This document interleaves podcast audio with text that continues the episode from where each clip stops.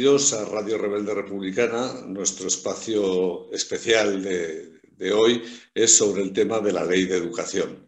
Eh, como sabéis, hay una nueva ley de educación que ya ha pasado a trámite parlamentario en el Congreso, que ahora está en el Senado y que ha puesto en pie de guerra a, toda la derecha, la Iglesia, los centros concertados y demás. Para hablar con fundamento del tema, pues tenemos con nosotros a Enrique Javier Díez Gutiérrez, es coordinador del Área Federal de Educación de Izquierda Unida, profesor de la Universidad de León, doctor en Ciencias de la Educación, licenciado en Filosofía, diplomado en Trabajo Social y Educación Social y autor de muchos ensayos y libros, entre los que voy a nombrar unos cuantos, uno de ellos Educación para el Bien Común, hacia una práctica crítica, inclusiva y comprometida socialmente. La asignatura pendiente, la memoria histórica democrática en los libros de texto escolares, la educación que necesitamos, la educación en venta, la revuelta educativa neocom, neoliberalismo educativo, la construcción educativa del sujeto neoliberal. En este momento, y hace unos días, presentó una petición en el Parlamento Europeo la petición es la número 584-2020, por una, eh, pidiendo una bajada de ratios y un aumento del profesorado. Y vamos a hablar en largo y tendido con él. Enrique, en estos últimos días, como digo, pues eh, la prensa ha estado muy revuelta con el tema de algunos detalles de la nueva ley de educación, tampoco todos, pero de lo que más hemos oído hablar ha sido pues, de la eliminación del castellano como lengua vehicular, la eliminación de la nota de religión para el expediente académico, prohibición de las aportaciones voluntarias en los centros concertados, eliminación de la educación especial. En realidad solo hemos oído de la nueva ley aquello que más le molesta a la derecha. Eh, si tú tuvieras que hacer un, resumen más o menos de, de los aspectos de la nueva ley y las bondades de la nueva ley que más importancia crees que van a tener, ¿cuáles enumerarías? Bueno, pues eh, fíjate, yo empezaría sin más que eh, la nueva ley lo que hace es derogar la LONCE. En esto no solo ha sido un compromiso de todos los grupos parlamentarios que apoyaron la investidura del actual gobierno, sino que ha sido un compromiso de prácticamente todos los grupos parlamentarios, de todo el espectro político, excepto el Partido Popular. Es decir, la anterior ley, la 11, se impuso con eh, el apoyo de un solo partido político. Es decir, entró a sangre y fuego y además eh, fue eh, de las leyes más contestadas en toda la democracia. Por lo tanto, la primera cuestión que hay que valorar, y en este sentido positivo, es que es la eliminación, sobre todo los aspectos más lesivos de la anterior LONCE. Por lo tanto, parece positivo. Pero Claro, tras el primer debate parlamentario de las casi 1.200 enmiendas parciales al proyecto de ley, por lo tanto, se ha habido muchísima participación, ¿eh? porque eh, la comunidad educativa ha eh, mandado muchísimas propuestas, muchísimas matizaciones y algunas de ellas han admitido, pero lo que hemos visto es que el texto resultante, que ahora está en trámite en el Senado, nos sigue pareciendo claramente insuficiente y de hecho, de no enmendarse mucho más a fondo en el resto de, esta tramitación, eh, muchos nos tememos que la nueva ley de educación puede quedarse vieja antes de nacer, por más que se intente maquillar con pequeños cambios de cara a la galería. Tengamos en cuenta lo primero que este proyecto de nueva ley, la fue presentado en solitario por el Partido Socialista en la anterior legislatura y que se sometió a debate tal cual, es decir, no hubo modificaciones. Y se sometió a debate tal cual por el gobierno de coalición, pero con el compromiso de introducir las enmiendas necesarias para mejorar ampliamente un texto que inicialmente solo pretendía suprimir los aspectos, como decía, más lesivos del alonce del Partido Popular. Sin embargo, lo que hemos visto es que hasta la fecha el PSOE ha rechazado muchísimas enmiendas procedentes de lo que serían los grupos parlamentarios progresistas, incluidas casi todas las que hemos presentado en solitario desde Unidas Podemos, que somos su socio de gobierno. Es que esto es curioso porque viendo que en la negociación no nos admitían ninguna, decidimos y forzamos el que se presentara en solitaria 50 enmiendas que consideramos básicas. Hay que subrayar, eh, además, que buena parte de las enmiendas rechazadas se basan en las principales propuestas de la comunidad educativa progresista que, tras largos años de debate, las ha plasmado por consenso en el documento de bases para una nueva ley de educación. Se puede buscar así en, la red eh, documento de bases para una nueva ley de educación y se ve ahí una propuesta consensuada por toda la comunidad educativa progresista. O se puede buscar también por, por otra política educativa y aparece rápidamente. Y esto se le hizo llegar a la ministra de Educación, a Isabel Celá, y al propio PSOE, que fue además uno de los que firmó cuando estaba en oposición este documento de bases. Es cierto, sí, que el proyecto inicial de LOE tenía y tiene algunos aspectos positivos que permiten, yo creo que albergar la esperanza de que una vez enmendado pudiese mejorar sustancialmente, empezando, como decía, por la derogación de la nefasta y controvertida al 11 del PP, lo cual supone, pues, por ejemplo, eliminar la eliminación de itinerarios segregadores desde los 13 años, es decir, a niños y niñas de 13 años que ya se les destinaba casi a mano de obra barata al mercado laboral, o la supresión de las perversas reválidas, esas pruebas que estaban convirtiendo eh, el, deseo de aprender en afán de aprobar y que estaba convirtiendo al profesorado en preparadores de pruebas, eso que se hacía en segundo de bachillerato y que teníamos a todo el profesorado diciendo, no, no hay tiempo para eso, hay que preparar la selectividad o la EBAU, que se llama ahora. Bueno, pues eso pasaba ahora en cuarto de ESO, en sexto de primaria, porque han metido una cantidad de perversas reválidas, claro, eso es que llevó a un amplísimo rechazo social que obligó al propio Partido Popular a posponerlas, algunas de ellas sin medie.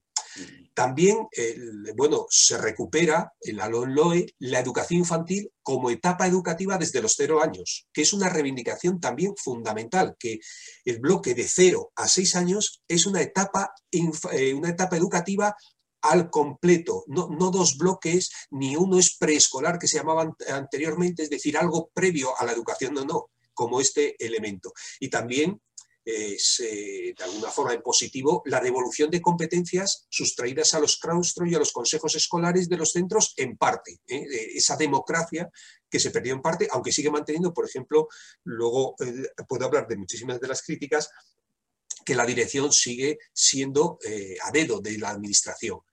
Y también en el balance positivo podríamos añadir la relativa pérdida de peso de la asignatura de religión, aunque la religión sigue estando en la escuela. Claro, acabar con esto y otros tantos aspectos regresivos de la ONCE era y es sin duda una necesidad imperiosa que aplaudimos, lógicamente. Pero claro, mm, en su conjunto, sin embargo, el proyecto de ley adolece de muchas insuficiencias, sobre todo, por decir las fundamentales, lo que respecta a su escasa apuesta por la educación pública como eje vertebrador del sistema educativo y además como la única garante del derecho universal a la educación en condiciones de igualdad, porque sabemos que los conciertos son una vía de segregación educativa, de segregación de clase social y de segregación eh, ideológica. De hecho, apenas avanza nada en la reversión de la privatización de la enseñanza mediante esa doble red financiada con fondos públicos que la ministra Cera ha asegurado y además lo mantiene la ley, que se va a mantener y sostener, lo que conlleva, bueno, pues la permanencia tal cual de esa enseñanza privada concertada que en el fondo todos y todas sabemos que es un negocio mayoritariamente en manos de la jerarquía católica, que es además, como decía, una contrastada vía de segregación escolar, cuando no de prácticas corruptas. Y no hay que ver más el caso Púnica, ese cobro que se hacía por cada centro concertado que se iba creando. Claro, esto es uno de los aspectos esenciales donde se mantiene eh, la LOE y la LONCE, es decir, los modelos más conservadores de, en educación. El otro aspecto fundamental también es el nulo avance en la laicidad del sistema educativo en general y de la escuela pública en particular, a pesar curiosamente, de los compromisos adquiridos a, este respecto por el propio PSOE en sede parlamentaria, porque a raíz de algunas de las iniciativas planteadas por Unidas Podemos, como por ejemplo, eh, hay que acordarnos de aquella proposición de ley que presentamos el 21 de febrero de 2018, que se aprobó por mayoría y lo que instaba al gobierno era derogar los acuerdos con el Vaticano y otras eh, confesiones para sacar el adoctrinamiento religioso del ámbito escolar, se decía tal cual, y que el PSOE le apoyó. Claro. Por eso resulta bastante decepcionante la falta de compromiso del Partido Socialista con sus propias promesas electorales en materia educativa, que además es que tú te lees el programa del Partido Socialista eh, para las elecciones generales del 2019 y decía, cualquier propuesta que busque avanzar en la mejora del sistema educativo debe partir de garantizar el derecho a la educación de calidad para el alumnado que exige, y decía literalmente, un compromiso con la educación pública. Y establecían el programa que reforzaremos el servicio público de la educación constituido por centros y escuelas públicas inclusivas, protegiéndolo, y decía textualmente, frente a la tendencia privatizadora Claro, tú te empiezas a leer esto y dices, hombre, te, encuentras con, frases como los centros escolares públicos ajustarán los principios constitucionales propios del Estado laico. Dices, bueno, entonces, ¿dónde, dónde, dónde está esto? A esto, además, cabe añadir lo que el PSOE firmó en su pacto de gobierno con Unidas Podemos, que es que está por escrito y además se enorgullece siempre de decir nosotros y nosotras estamos cumpliendo lo pactado, lo acordado en este gobierno. Y ambas fuerzas se comprometían explícitamente a aprobar una ley básica de educación que derogue la 11, primero, que derogue sus consecuencias negativas, segundo, y tercero decía, y que blinde la educación pública como eje vertebrador del sistema educativo e incorpore los acuerdos alcanzados por la comunidad educativa en estos años eliminando la segregación escolar, es decir, se referían explícitamente al documento de bases. Y ese documento de bases es un despliegue de propuestas concretas que no se han plasmado para nada en esta eh, nueva ley.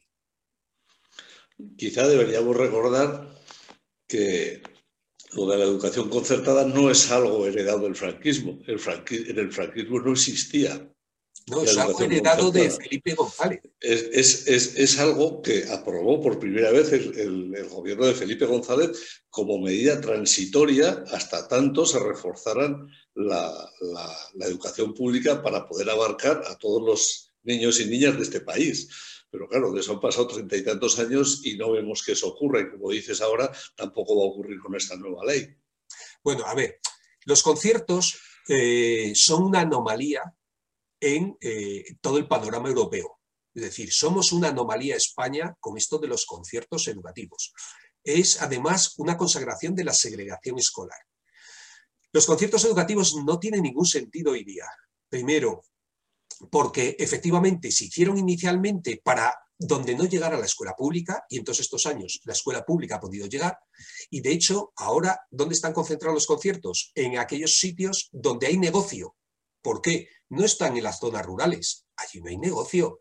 No acogen al alumnado con necesidades, ahí no hay negocio. Está concentrado sobre todo en Madrid, Valencia, primero, eh, comunidades autónomas gobernadas por el Partido Popular, con alta concentración de población, con además eh, eh, recursos suficientes para poder competir por que su centro, en su centro pueda tener una cierta elitización y una cierta separación de otras clases sociales con las que no quieren estar, por detrás de toda la libertad de elección, lo que se, lo que se esconde en definitiva es justamente rechazo a la mezcla social. Esto lo dicen todas las investigaciones, es decir, ni siquiera ahora hay por ideología religiosa la elección. No, no tiene nada que ver con eso, tiene que ver con la clase social y sobre todo la clase aspiracional. Entonces, lo que nos ha sorprendido enormemente es que la patronal de los colegios privados concertados, mayoritariamente dependientes de la jerarquía católica, ha puesto el grito en el cielo y ha lanzado su particular campaña de desinformación y de fake news contra la nueva ley educativa eh, que, que, tú dices, pero bueno, ¿cómo es posible? Porque esta patronal conservadora de las escuelas católicas, en cuanto ha visto peligrar mínimamente algunos de los privilegios que ha acumulado durante tantos años en la España heredada del nacionalcatolicismo franquista, ha obligado a las direcciones de los colegios concertados a mandar una carta escrita a cada familia para que se sume a la campaña de firmas contra lo que ellos denominan la nueva ley CELA que, eh, del gobierno social comunista. Yo he visto esas cartas escritas por jesuitas, por maristas, por eso, a niños y niñas, eh, portando pancartas menores, utilizando a los menores para esto y además asegurándoles que va en contra del profesorado, de las familias, del alumnado, que va contra los derechos constitucionales de toda la ciudadanía. Es más, informan en esas misivas que el propio colegio se sumará a esa campaña de lobby y a todas las que pongan en marcha. Imaginaros que los colegios públicos ni siquiera les dejan expresarse eh, eh, delante de un periodista porque la administración controla y no admite ninguna manifestación. Estos, sin embargo, dicen, ah, no, son empresas privadas, pueden hacer lo que quieran. Entonces, se suman como colectivos y no aceptan que la nueva ley derogue esa nefasta ley BERT que tantos privilegios les otorgó para seguir adoctrinando a los escolares desde la infancia. A la vez que es que eh, la, la LONCE lo que les facilitaba era tener una selecta clientela segura y, por supuesto, hacer caja a costa del erario público sin por ello dejar de cobrar a las familias su particular tributo, en forma de esas aportaciones, entre comillas, voluntarias, y les decía, no es que esto es por el privilegio de escolarizar a vuestros hijos sin mezclarse con los pobres de distinta clase y condición. Es decir, es un negocio económico e ideológico redondo.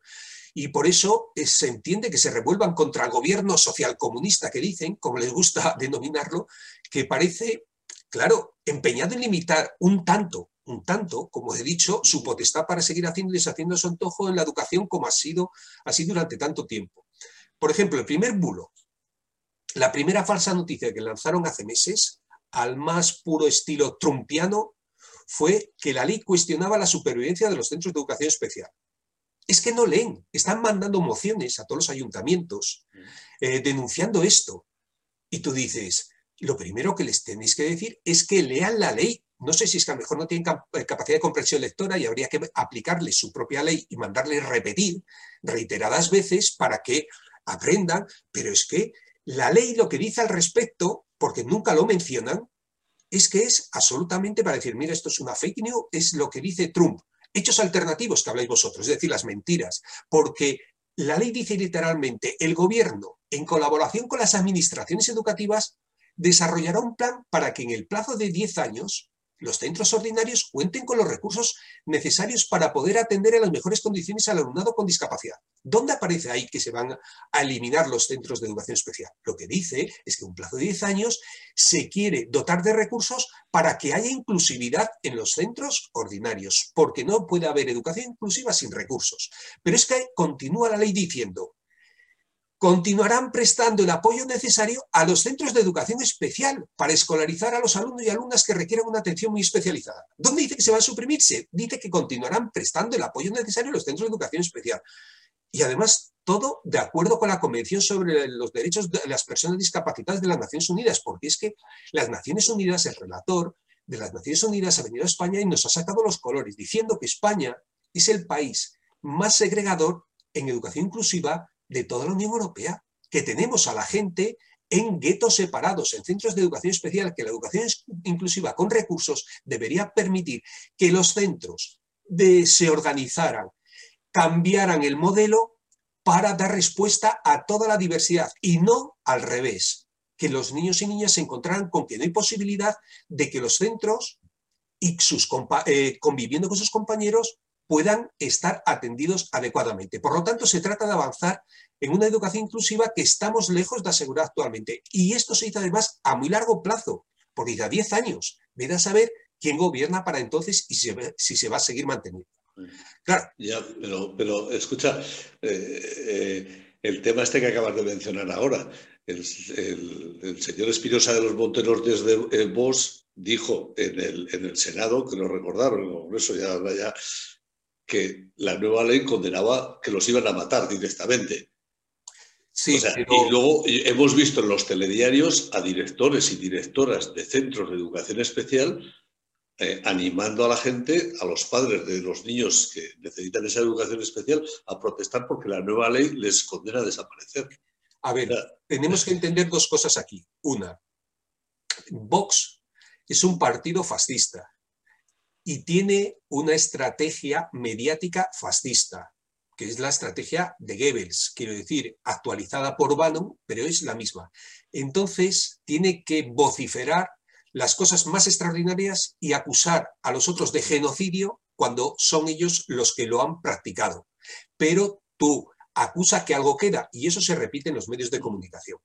A mí lo que me parece más preocupante son esos eh, directores de centros, porque hay que saber quiénes son esos directores de centros que acusan de lo mismo.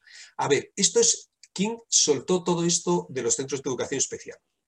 La patronal de la concertada de centros de educación especial, que tiene un negocio enorme con este asunto. Es decir, no son los centros de educación especial públicos, son la patronal de la concertada, que es que ven peligrar su chiringuito. Sí, hay una educación realmente inclusiva. Entonces, ¿qué es lo que están defendiendo? Su negocio. Es como las eh, películas de Agatha Christie. Sigue el dinero y encontrarás al asesino.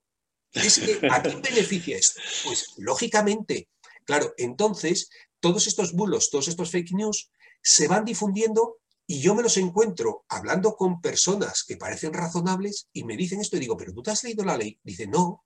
Este es el problema de España ahora mismo, que se está acusando a los niños y niñas de que no se esfuerzan, de que no eso, y la mayoría de los adultos no leen. Es que dicen, es que no tengo tiempo, es que con toda esta interacción de los medios de comunicación, con este mariposeo continuo, con este like continuo, con este clicactivismo, no les da tiempo.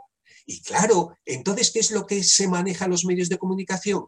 La noticia que no dura más de 15 segundos y que pasa inmediatamente a otro y entonces deja un titular y no puedes matizar ni puedes analizar los tertulianos y tertulianas en qué consiste su análisis, en decir la mayor butad dicho con arrojo, sin sonrojo y con toda la cara dura del mundo. Y así nos va, claro. Entonces, por eso Federico Jiménez Los Santos tiene éxito, porque es la estrategia fascista de Goebbels, traducida por Bannon actualmente. Por eso digo que el blanqueamiento del fascismo que han hecho los medios de comunicación pues se va introyectando en el modelo social. Y así tenemos que se repiten estos bulos. Claro, tú te coges el otro bulo, ¿no? Por ejemplo, el de la que la nueva ley pretende acabar con la enseñanza concertada. A ver, yo digo, pero, pero es que nada más lejos de la realidad, por más que España sea una anomalía, como decía al principio, en Europa en este sentido, y que se debería haber iniciado hace mucho ya un proceso para contar con una red pública única, que ya está la reivindicación de la comunidad educativa progresista, es decir, que se supriman los conciertos educativos, que en Europa esto no existe ni funciona.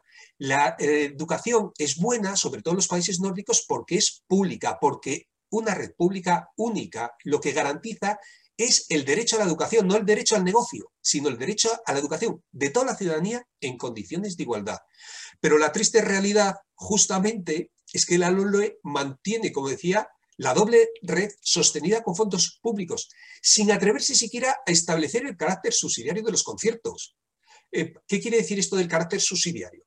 Pues que a la hora de suprimir aulas en una zona, se supriman primero las de los conciertos antes que las de los centros mm. públicos, en las mismas zonas que se mantiene incluso, porque en la misma zona se están suprimiendo centros o aulas públicas y se amplían los conciertos educativos. Se está dotando en estos últimos años un 23,2% más de financiación a la escuela concertada que a la pública, que se le ha recortado 9.000 millones de euros. Otra cosa muy distinta es que si es verdad que se deroguen ciertos aspectos de la anterior ley BERT, de la 11, que, como bien sabe la patronal de la concertada, han mantenido sus privilegios y han permitido su imparable despliegue a costa de la educación pública, sobre todo en ciertas comunidades autónomas regidas por el Partido Popular, con Madrid a la cabeza y Murcia en segundo lugar, ¿eh? porque Murcia siempre está ahí agazapada, pero Murcia es tremendo, pero tremendo, tremendo, hay que analizarla con, lupa aparte. Y entonces, ¿qué es lo que eh, eh, se elimina en, en la nueva ley en este sentido? Pues, por ejemplo, el establecimiento del distrito único.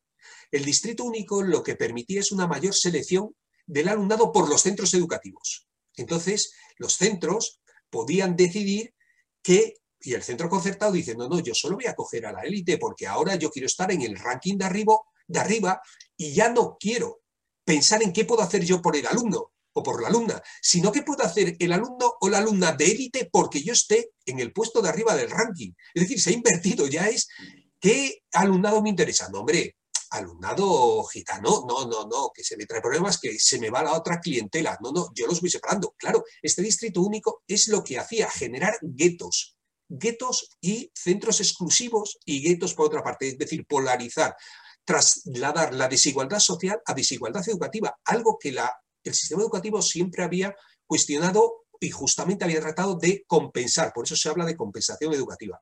Otra de las cosas que también da un pequeño, tímido paso adelante, que lo hemos conseguido es desde Izquierda Unida, porque es una de las eh, enmiendas que presentamos desde Izquierda Unida a través del grupo parlamentario Unidas Podemos, que era una reivindicación histórica de la comunidad educativa y de nuestro programa educativo, era suelo público solo para centros públicos. Y entonces se ha eliminado, y mira que ha costado, es la única pequeña cesión que, que ha hecho el PSOE prácticamente, que no se ceda suelo público para construir colegios concertados de antemano, donde faltaban plazas escolares y lo ha postergado a, bueno, es que esto no solo eh, ha hecho subsidiar a la educación pública, sino que ha propiciado incluso, como decía, prácticas corruptas y citaba el caso Púnica, lo digo porque ha sido el más conocido o más eh, mediático.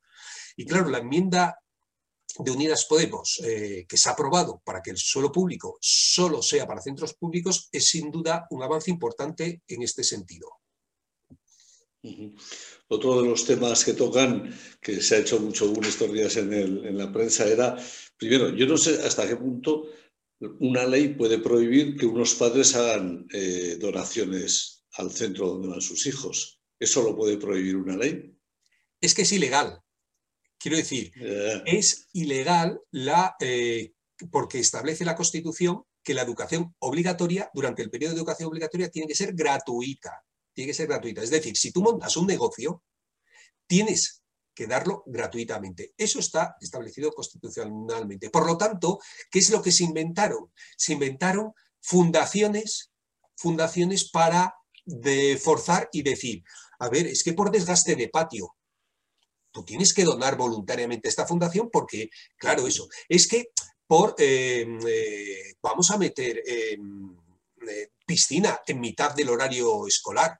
Y entonces, si va a la piscina, tienes que donar a la fundación. Es decir, metieron prácticas fraudulentas y esto es lo que ha evitado o evita esta ley de decir que no se pueda imponer, porque es que pensemos eh, una cuestión mm, eh, sustancial y no sé si lo habéis visto porque ha salido, eh, yo creo que muy recientemente, el coste escolar que supone para las familias el añadido que les, están, les han metido y que impide que muchas familias puedan estar en centros de este tipo, porque lógicamente son costes añadidos permanentemente que exceden, vamos, cualquier, eh, eh, lo que sería eh, economía familiar mínima. de hecho, la educación pública cuesta 664 euros por alumno o alumna y la concertada 1.252. Esto salió, las noticias ayer, esto. Es decir, el gasto total de las familias en la educación concertada fue de 3.812 millones de euros. Hay que pensar qué negocio supone esto. Claro, a ver, todo esto tiene que ver con el capitalismo.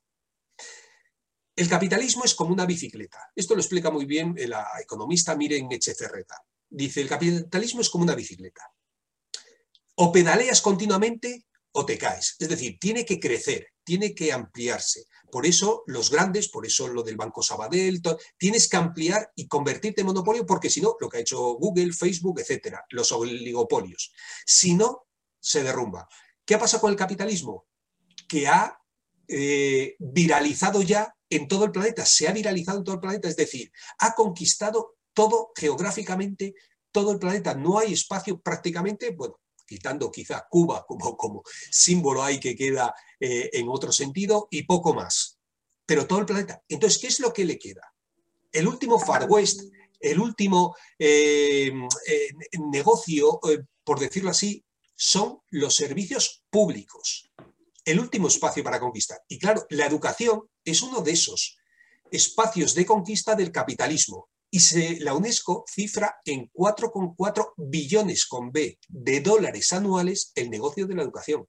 Por eso, las Big Tech, es decir, las GAFAM, lo que se llama ahora Google, Apple, Facebook, Amazon y Microsoft, están con el negocio de la tecnología digital, que lo han puesto en, en estos tiempos de pandemia como la solución mágica de la innovación educativa para llevarla al siglo XXI y claro, están vendiendo. Y eso hay que pensar que lo que estamos haciendo es vender nuestros datos, los datos de nuestros hijos y nuestras hijas del público cautivo a estas grandes multinacionales, que ahora lo que dice Ham, el filósofo eh, coreano que está de moda, eh, Bill, Yu, eh, Chur Han, que es que su nombre en coreano es bastante difícil de pronunciar, dice, lo que el capitalismo se dio cuenta es que no necesitaba ser duro, sino seductor. Ahora, ya antes se tenía que torturar para conseguir tu información. Ahora ya no. Ahora la pones tú. Nadie te obliga a poner toda la información que pones en Facebook, en Instagram, en TikTok, permanentemente, donde te conocen más que incluso tú mismo. Saben dónde has estado, eh, qué has visto, qué te ha gustado, eh, qué cosas eh, deseas. Ya adivinan tus pensamientos y adivinan lo que tienen que producir y darte en esta sociedad del consumo permanente, sociedad del espectáculo y exhibición. Entonces, claro, esto se está introduciendo en el mundo educativo y tenemos ahora alumnado cautivo pendiente no solo de Fortnite, sino de TikTok, y que están siendo educados mucho más que por la escuela y la familia, por los medios de comunicación social. Claro, entonces, en estas peleas que tenemos por eh, el modelo educativo, lo que se nos está metiendo son Bill Gates, Zuckerberg, eh, Abanca y las grandes multinacionales en decidir y negociar el tipo de educación actualmente en el sistema mundo, es decir, en todos los mundos. ¿Por qué? Porque los organismos internacionales, el Banco Mundial, el Fondo Monetario Internacional, son los que realmente están dictando las reformas educativas que se están aplicando en todo el planeta. Y no hay diferencia. Y no hay diferencia más que, que de matices en unas otras, pero en todas se está aplicando modelos profundamente neoliberales. Por eso, en el momento que hay un gobierno que simplemente, de tipo progresista, que simplemente matiza algún aspecto menos neoliberal, se ponen de uñas, porque significa desmontarles los privilegios que siempre han tenido. Porque una de las cosas que dice, eh, por ejemplo, la derecha, otra fake news que, que aluden, es que es una ley anticonstitucional, dice, porque atenta contra el derecho a la libre elección de centro. Y lo dicen así con toda la cara dura, cuando ni ese supuesto derecho está contemplado en la Constitución, ni ha desaparecido lamentablemente de la nueva ley eh, justamente el derecho a la libre elección, que no es un derecho y que eh, lo explico muy rápidamente. Bueno, la, ley primero lo establece en los, por eso digo que es que los avances de esta ley son muy, muy relativos, consagra, consagra el modelo neoliberal profundamente. En el artículo 1, en el artículo 84 sobre escolarización, en el artículo 108 sobre centros docentes, entre muchos otros, mantiene ese supuesto derecho a la libre elección de centro. A ver, explico. La libre elección de centro no es un derecho, sino la manifestación de una preferencia particular, de una selección particular. Y fijar que eh, lo que nos está haciendo es convirtiendo de ciudadanos en clientes o consumidores, donde yo elijo como en un mercado, ¿no? Eh, y entonces, ¿cuál es el mejor producto, la mejor que le va a dar mayor ventaja competitiva a mi futura prole en el mercado laboral? Futuro. Dices, pero vamos a ver, es casi una inversión a futuros. Es decir, se concibe la educación como una inversión para estar en mejor situación competitiva frente a los demás, como si fuera un modelo neodarwinista en la educación. Pero es que esta supuesta libertad de derecho de libertad de elección, que digo que es una preferencia de selección particular, que además siempre la libertad tiene que eh, ser en sentido de libertad social y de libertad y equidad. Esto siempre es en el libertad mío, lo mío, el, el modelo de la pedagogía del egoísmo.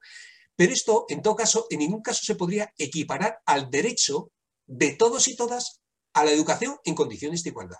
Es decir, eso sí que es un derecho social de todos y todas, no la libertad tuya para elegir aquel centro que según tú te va a dar mejores ventajas competitivas. Pero es que lo que tenemos que asegurar la comunidad es que todos los niños y niñas tengan la mejor educación del mundo, porque el derecho a la educación es el derecho del niño y de la niña, no de las familias a elegir o seleccionar. Por lo tanto, tal preferencia de elección de un centro determinado solo puede ser atendida en segundo caso y en último término, si no atenta contra los criterios prioritarios que deben presidir la planificación educativa y una escolarización equitativa, es decir, la comunidad, a través, en este caso, del Estado, debe planificar la educación pensando en el bien común, no en tu negocio particular, en tu ventaja competitiva, en tu pedagogía del egoísmo. Y entonces los poderes públicos, y esto lo establece literalmente la Constitución en el artículo, famoso artículo 27.5, tienen, y además así lo dice la, Constitución, que tampoco es que sea, eh, yo la pongo simplemente porque es lo que alude siempre la derecha, es que la Constitución, la Constitución, bueno, pues la Constitución dice en el artículo 27.5 que tienen los poderes públicos la obligación de garantizar a todos la educación mediante una programación general de la enseñanza y la creación de centros. Es decir, lo único que admite es que se creen centros privados. Y para ello, dice, eh, las administraciones tienen que destinar los recursos necesarios al objeto de asegurar la mejor educación pública a toda la población en edad escolar, al margen de la clase social y de los recursos privados de las familias.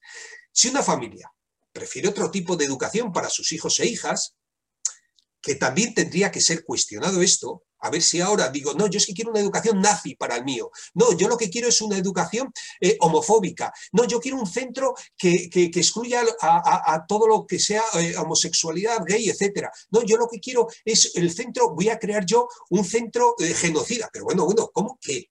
Que también tendría que ser cuestionado, pero partiendo de los presupuestos de ese modelo de libertad neoliberal de la derecha, si una familia prefiere otro tipo de educación, tendrá que correr con los gastos de su elección privada, pero nunca además exigir que se le financien con recursos públicos sus preferencias particulares. Es que me dice eh, mucha gente, no, no, es que, claro, yo lo llevo a un centro concertado, siempre es concertado, ¿eh? privado lo dice muy poco, a un centro concertado, y entonces, como yo, no, eh, que, el dinero que iba a la pública, que me lo den a mí un cheque y que pague yo el centro concertado, dice, pero tú estás loco. es que Además, mm, esto lo decimos desde planteamientos pedagógicos, no lo decimos desde planteamientos económicos, que es la diferencia casi siempre eh, en este modelo que, está subyaciendo detrás. Porque cuando decimos la OCDE, la OCDE es un organismo económico, los informes PISA que hace son de carácter económico. Y claro, cuando empezamos a meter criterios pedagógicos, la gente se queda un poco sorprendida.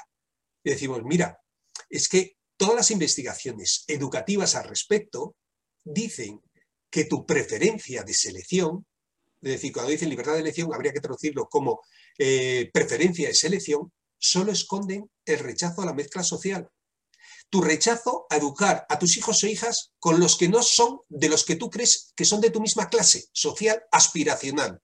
El modelo este que tenemos de la lotería, que cuanto más eh, crisis hay, más lotería se da. A ver si yo paso arriba, pego el pelotazo y olvidarme de toda esta gente, gentuza de mal vivir, ¿no? Claro, la Constitución lo único que ampara es la posibilidad de crear centros privados, pero no que la escolarización de ellos deba ser financiada con fondos públicos. Por eso digo que es que es todo como interpretaciones trumpianas de la realidad, donde dicen, eh, no importa lo que digas, no importa la realidad, no importa los hechos, tenemos otros hechos alternativos. Lo que decía Groucho más, pero traducido, en vez de yo tengo dos principios, pero si no le gustan, tengo otros, bueno, pues esto es lo mismo. Yo tengo unos hechos, ah, no, no, no se corresponde con la realidad, no importa. Son hechos alternativos y por lo tanto lo cambio sin ningún problema. Eh, Enrique, antes de, este proyecto de ley de educación de la ministra Celá y del PSOE, porque ahora ya sabemos, porque nos ha dejado muy claro que el proyecto lo redactó en solitario el PSOE, eh, tuvimos uno anterior que no llegó a, plasmarse, que fue el de Ángel Gabilondo, que en principio había hecho un, proyecto muy trabajado con, eh, todos los sectores del sistema educativo español y tal. ¿Era mejor aquel proyecto que nunca se llegó a plasmar o este? ¿Este ha ido más lejos? ¿Se ha quedado...? ¿Por qué no se retomó aquel plan de Ángel Gabilondo, por ejemplo? Pues porque eh, fundamentalmente ni había contado con la comunidad educativa. Ángel Gabilondo simplemente lo que hizo fue decir que iba a contar con el Partido Popular y estaba contando con los grupos políticos de derechas y por lo tanto iba a ser una LONCE 2.0. Nada más, es decir, una LONCE remozada con digitalidad, poco más. Es decir, cuando ellos hablan de contar con los otros, es contar con los otros partidos políticos, con la comunidad educativa para nada. Es decir, con eh, Ángel Gabilondo no tuvimos ningún contacto. Todas las organizaciones de movimientos de renovación pedagógica, de sindicatos de profesorado, de sindicatos de estudiantes, de asociaciones de padres y madres, de colectivos eh, de Marea Verde, nadie tuvo contacto con eso. No, no, no. Fue un invento y una venta de pacto educativo. Pero en este país nunca va a ser posible un pacto educativo porque perdimos la guerra. Así de claro. Es decir, que nadie se llame a engaño. La derecha tiene en este país, es ultraderecha. Es decir, eh, Unidas Podemos estaría en un centro izquierda, eh, en una visión de los espectros políticos. Pero aquí la derecha está en la ultraderecha, y ya el modelo Vox es que es el, boxismo trumpiano tipo Goebbels genocida, quiero decir que está en la ultra, ultra derecha. Con lo cual, el gran problema que tenemos es que no renuncian a sus privilegios y que no admiten ningún otro modelo que no sea el suyo. Por lo tanto, no hay posibilidad de diálogo como los países nórdicos, por ejemplo, que está sentado hace muchos años una socialdemocracia que lo que ha hecho es asentar las bases mínimas de lo que es una educación estable, pero desde el punto de vista pedagógico. Aquí siempre la derecha es un elemento para mantener sus privilegios, sean ideológicos, católicos, eh, centralismo eh, ideológico, eh, lengua, eliminar el plurilingüismo, etcétera, etcétera, y también sus privilegios económicos convertir esto en un negocio. Por lo tanto, no están dispuestos en ningún momento. Cuando llega la derecha siempre eh, imponen su ideología a sangre y fuego. Mientras que cuando llegan los gobiernos más o menos progresistas, de centro mm, progresista, no, diría casi ni izquierda como lo que tenemos ahora, eh, lo que hacen es empezar a negociar, como hizo Gabilondo. Vamos a negociar con él. Entonces, siempre cesión, cesión. Yo estuve en esa negociación de Gabilondo en ese pacto educativo, sentado en la mesa con los distintos grupos parlamentarios, y solo se sentaban los grupos parlamentarios. Y entonces, claro, cuando hablábamos Izquierda Unida o BNG, porque BNG en ese sentido éramos muy afines, era, era como si eh, bajáramos de, de Marte o de Venus. Yo todavía recuerdo a uno de los representantes del Partido Popular que se quedaba dormido en estos debates. Luego me decían que, bueno, que tenía problemas con alcohol y tal, pero bueno, es que se quedaba dormido. Quiero decir que les importaba nada. Ellos tienen claro su agenda programática. Entonces, no van a admitir jamás las propuestas que nosotros defendemos como comunidad educativa eh, desde el punto de vista pedagógico, es verdad que progresista. No volver a la España franquista de blanco y negro, sino avanzar un modelo y que cedemos en muchas cosas, porque es que ya le dijimos en las enmiendas que presentábamos, ya ni siquiera suprimir centros concertados de forma inmediata, sino crear una red pública y que además aquellos centros que voluntariamente quisieran se fueran integrando progresivamente, como así se ha hecho ya en Cataluña, como así se ha hecho en Castellón, en la red pública y que al final fuera una red pública, es decir, para el bien común y no del negocio. Bueno, es decir, hemos cedido miles de cosas, pero ni así. Es que no admiten una educación ni pública, ni laica, ni democrática, ni inclusiva. Por eso, claro, nosotros ya dijimos claramente, tenemos que apostar porque las bases pedagógicas de una auténtica educación, de, de, lo que tendría que reflejarse como esa educación pública, laica, inclusiva, democrática, en una nueva ley, tendría que Primero, asegurar la suficiencia de la red pública de centros. Esto se tiene que extender progresivamente, dejarse de mm, eh, la historia de eh, convertir, como ha convertido el PSOE, en que la educación pública es la sostenida por fondos públicos y ya sí consagrar los conciertos, que no, que para atender las necesidades de escolarización en todos los niveles educativos y cumplir el mandato constitucional, se tiene que garantizar a través de una programación de centros públicos. Segundo, tenemos que tener claro que el elemento central es apostar por la educación infantil. Es decir, que quien más tendría que valorarse y por lo tanto pagarse más serían las maestras y maestros de educación infantil, no los de la universidad. porque ahí son los años fundamentales de nuestro alumnado. Y lo que estamos haciendo es al revés, es decir, estamos eh, presionando desde la universidad a la gente secundaria para que se prepare, los de secundaria, los de primaria, los de primaria infantil. Ya las mamás y papás al salir del cole, ya antes preguntaban, eh, de infantil a la puerta, pero ya sabe leer y escribir. Ahora preguntan, pero ya, ya sabe inglés. Es decir, como si se fueran a preparar para el mundo futuro de, trabajo, como, como eh, animal laborance. dice, pero a ver, que son elementos de desarrollo, de convivencia, de ser persona ciudadana, de ser aprendizaje eh, crítico, progresivamente desarrollar el pensamiento, desarrollar la personalidad.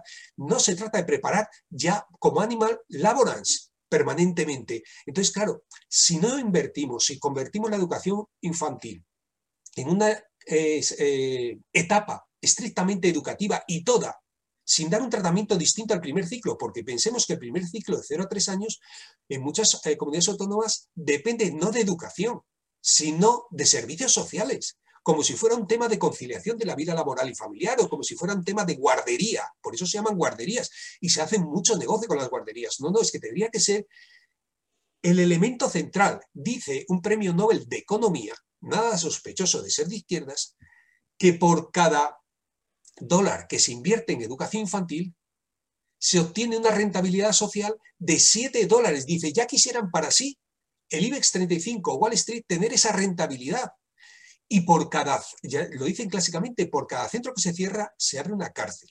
Por lo tanto, o invertimos en prevención o realmente este país jamás tendrá una educación asentada. Entonces, esos son dos elementos fundamentales. La educación pública y la educación infantil. Lógicamente, eh, un tercer pilar sería el carácter subsidiario mientras duren los conciertos. Es decir, que solo se puedan mantener enseñanzas concertadas temporalmente cuando las necesidades de escolarización de una zona escolar de referencia no puedan ser atendidas por la red pública.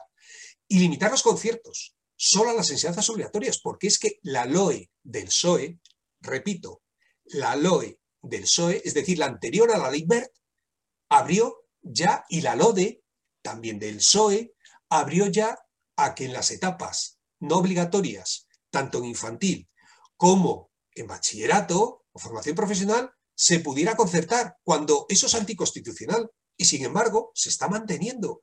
Se está financiando con dinero público el negocio privado fuera de la educación obligatoria.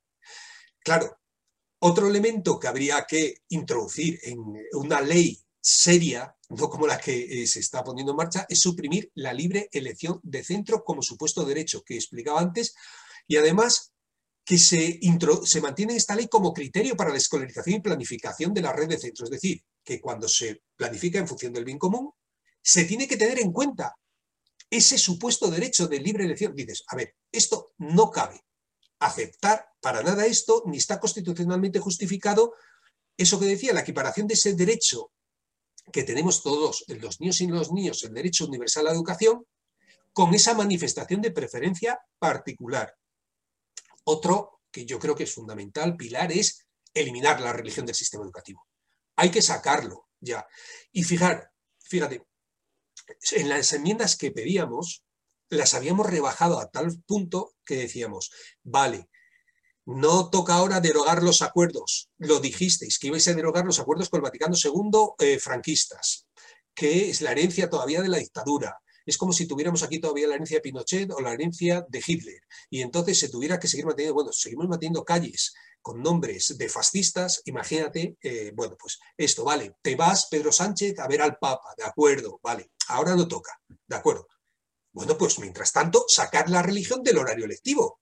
Es decir, el que quiera religión en eso, el que quiera religión lo tendría que hacer en su iglesia, en su mezquita o en su arram lógicamente, porque es una cuestión de vida y de, de convivencia. Vale, hazlo tú particularmente, pero utilizar el sistema público educativo para eh, adoctrinar, es que solo así, sacando la religión del sistema educativo, se puede respetar el derecho a la libertad de conciencia del alumnado y además impedir toda forma de adoctrinamiento en el ámbito escolar. Es además bueno, una anomalía seguir manteniendo una legión de catequistas en el sistema educativo que están pagados con fondos públicos, que pueden ser directores de centros públicos, cobrando una pasta inmensa, que acceden a sus puestos no por ninguna oposición además, sino por la mera voluntad del obispo de turno. Es decir, un señor con una ideología dogmática para que les explique la Santísima Trinidad o les explique que una palomita tuvo relaciones con una señora y de ahí salió un paisano eh, fundador de, una región. pero a ver, a ver, no me cuentes batallas. Claro. Otro pilar que eh, se habla muy poco de él es la elección democrática de la dirección. Es que sí se han restaurado algunas competencias del Consejo Escolar y de la, eh, del claustro del profesorado, pero no se vuelve a la elección democrática de la dirección por el Consejo Escolar. Y además, avanzar, se podría haber avanzado en una composición más equilibrada y democrática del mismo, es decir, la democracia participativa que siempre hemos reivindicado, porque los estudiantes saben que cuando van al Consejo Escolar, tal como está configurado ahora, todo el pescado está vendido, porque no, son minoría. A pesar de ser mayoría en un centro educativo, se considera que son incapaces de tomar decisiones razonables y fundamentadas, cuando luego son los más responsables cuando les da responsabilidad, lógicamente. Pero si ya saben que las familias, si el profesorado tiene mayoría absoluta y que ellos allí no cuentan, ¿qué, democracia es esta? Recordemos además que la LOE, con el PSOE, fue la que sustituyó también la elección democrática de la dirección, del equipo directivo, por una forma de selección, que en última instancia queda en manos de la administración. Claro, en la ley BER esto se multiplicó y al final los directores, directores, no equipos directivos, sino los directores, porque eran cargos unipersonales, ese modelo jerárquico de organización de las escuelas como si fueran empresas, porque su filosofía, estaba como figura de correa de transmisión de la administración pública. Es decir, parecía que tenían que tener carné del partido, porque la administración era del color político que gobernaba en esa comunidad autónoma. Claro, otro elemento esencial, y en esto está muy cabreada toda la comunidad educativa, que no se ha incluido, y por eso la petición europea que eh, inicié y que ha admitido Bruselas por primera vez, la reducción de ratios. Es decir, no puede haber más de 20 escolares en las enseñanzas obligatorias. Pero y 25 en las posobligatorias. Yo diría 15, pero bueno, vale, de momento, en esa transición, al menos el máximo de 20. No por la pandemia, no solo por la distancia, sino por una educación inclusiva. Yo no puedo tener a tantísimo alumnado y decirle, a ver, te corrijo este trabajo y al final te lo lleno de rojo porque no me da tiempo, le llegan en rojo a los chavales que ya les da un yuyu cada vez que ven todo eso en rojo, no da tiempo material a decir, no, mira, el problema que yo veo es que tú estás interpretando esto así y deberían ser de esta otra forma. Es decir, trabajar con la pedagogía del error, trabajar con dándoles alternativas, explicándoles cómo deberían operar o, eh, eh, dándoles propuestas para que avancen. Es decir, porque no me da tiempo con tantísimo niño o niña, yo no puedo personalizar la educación, yo no puedo individualizarla, yo no puedo atender la diversidad cuando me enlatan en clases 38 chicos y chicas, como vemos en muchos centros, y aquí haya pandemia o no, en los centros concertados, yo vivo en León, hay muchos que están con 38 alumnos en un aula en bachillerato y dices, pero bueno, es una, eh, una locura. Pero es que además, en educación infantil, la propia Comisión Europea ya estableció una ratio de la red de atención a la infancia de la Comisión Europea y establece claramente, y la propia Comisión Europea no las atiende. Entonces, por eso se ha admitido eh, la, petición y cuantas más adhesiones tenga, más fuerza será en Europa para que en el espacio europeo de educación se implante. Y esto sería fundamental, ya que no nos hacen caso aquí, ya que no se incorpora la ley, por lo menos que se incorpore de forma obligatoria porque la Unión Europea obliga a sus Estados miembros a hacerlo. Porque, ojo, esto significa reducir la ratio de eh, educación infantil, cuando se tiene los niños y niñas un año, grupos de cuatro por cada profesional. En dos años, grupos de seis máximo. En tres años, grupos de ocho. Y en el segundo ciclo infantil, de quince como máximo. Bueno, pues es que esto significaría que habría que duplicar el número de profesorado. Ya sacó un informe, Comisiones Obreras, diciendo para tener 20 alumnos por aula, en mayo lo sacó, se necesitan 133.000 profesores y profesoras más. Y esto supondría 7 millones de euros solo. De los, 9.000 que nos han eh, quitado. Bueno, es que sería, porque uno de los elementos esenciales sería, y es uno de los pilares que también necesitamos, es blindar la financiación. Pero de esto hablo inmediatamente, porque yo diría que además otras cosas que no aparecen y son fundamentales. Las comisiones de escolarización permanente y democráticas en todos los distritos escolares, eso que decía del distrito único. Se trata de escolarizar desde una planificación educativa, no a la carta de, por parte de los centros, sobre todo los concertados, porque eso es una forma de garantizar y planificar una escolarización inclusiva y equitativa. Además, garantizar el cumplimiento estricto de la coeducación como principio educativo, porque es que, bueno, al menos la ley quita, pero ojo que el Tribunal Supremo, el Tribunal Superior de Justicia ya ha dicho que vale y que se puede seguir financiando centros separados por sexo, así que no sé dónde irá eh, al final el, el asunto, porque de momento se mantiene la financiación de centros concertados que separan a los niños y las niñas, no sea que se reproduzcan, debe ser, porque es la única explicación posible. Y otro de los elementos también es avanzar en el cuerpo único de profesorado. Es una reivindicación histórica, es una reivindicación histórica de toda la comunidad educativa, pero de los años, estoy hablando de los años 70, 80, es decir, que si tú quieres dedicarte a ser profe, lo primero es que te prepares para ser profe. Luego de historia, luego de matemática, luego de lo que sea, pero ser profe, porque no hay correlación en que seamos buenos investigadores en la universidad y que seamos buenos profesores y profesoras. Nada tiene que ver la docencia con gran conocimiento. Se necesita conocimiento, por supuesto, pero se necesita sobre todo una preparación pedagógica.